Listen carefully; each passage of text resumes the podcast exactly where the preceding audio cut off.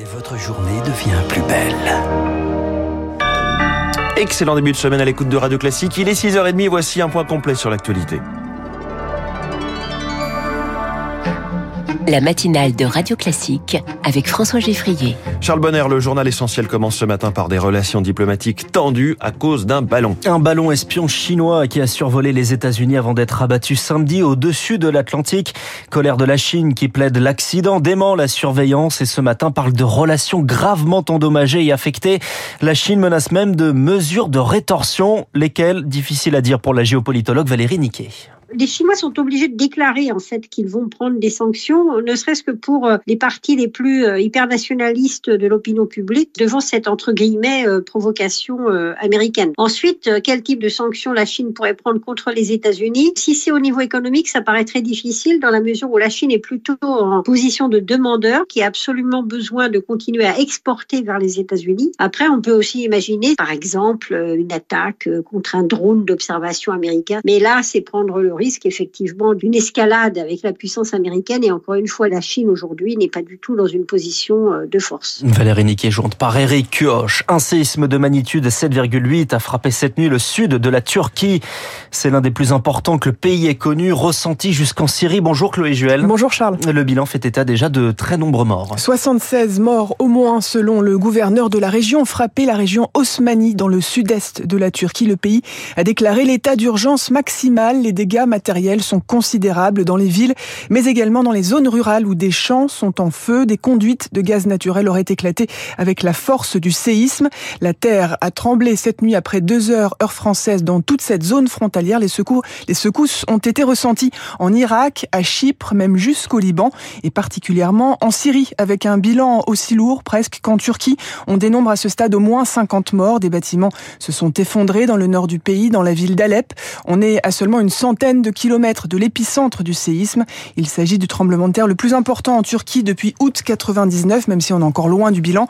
Ce séisme avait causé la mort de 17 000 personnes, dont un millier à Istanbul. Les explications de Chloé Juel. Radio Classique, il est 6h32. Le gouvernement modifie le texte avant les débats. Des changements dans la réforme des retraites annoncés hier par Elisabeth Borne, notamment sur l'index senior, censé déterminer les bonnes pratiques sur les salariés en fin de carrière, élargi aux entreprises de moins de 50 salariés. Un dispositif inspiré de celui sur l'égalité entre les hommes et les femmes. Mais pour Olivier Mériot, auteur d'un rapport sur l'emploi des seniors, attention aux règles uniques.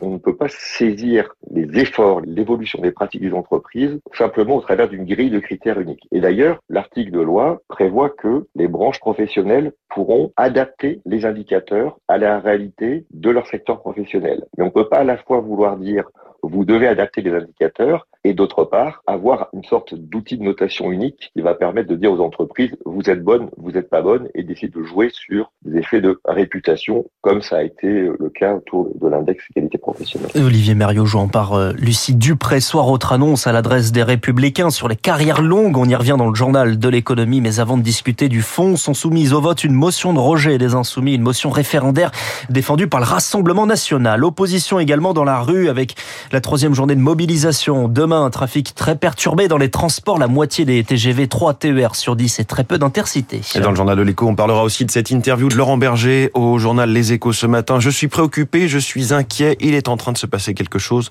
dont l'exécutif n'a pas conscience, dit le leader de la CFDT. Il est 6h34. Il est mort de trois balles tirées dans son dos il y a 25 ans. Il devait se rendre à un concert de musique classique. Le préfet Rignac, tué par un groupe de nationalistes corses, dont Yvan Colonna. Ce matin, Gérald Darmanin est à Ajaccio pour présider les commémorations. Le ministre de l'Intérieur avait dû annuler cette dernière visite en plein débat sur l'autonomie de l'île et les tensions qui ont suivi la mort de Colonna, preuve que dans les deux camps Victoire Fort, on marche sur des œufs. Du côté des nationalistes corses, on ne manque pas d'emphase. Moment fort, symbolique, historique. J'espère que l'esprit sera là, dit l'un d'eux. Du côté de la majorité, c'est plutôt une légère inquiétude qui règne. Ça tend, tout le monde est stressé, raconte un cadre de la majorité. Cette fin d'hiver est marquée par des dates clés qui peuvent raviver les tensions sur l'île, la décision de justice sur le sort d'Alain Ferrandi, autre membre du commando Erignac, et les anniversaires de l'agression et de la mort d'Ivan Colonna. Puis, si le climat le permet, une réunion entre élus nationalistes et la place Beauvau devrait avoir lieu à Paris. Le plus dur commence pour les autonomistes, raconte un proche du dossier, et ils ont beaucoup de travail, ajoute-t-il. Derrière le mot autonomie, une myriade de possibilités, mais un chemin législatif très étroit. Sur quoi discute-t-on? Et comment?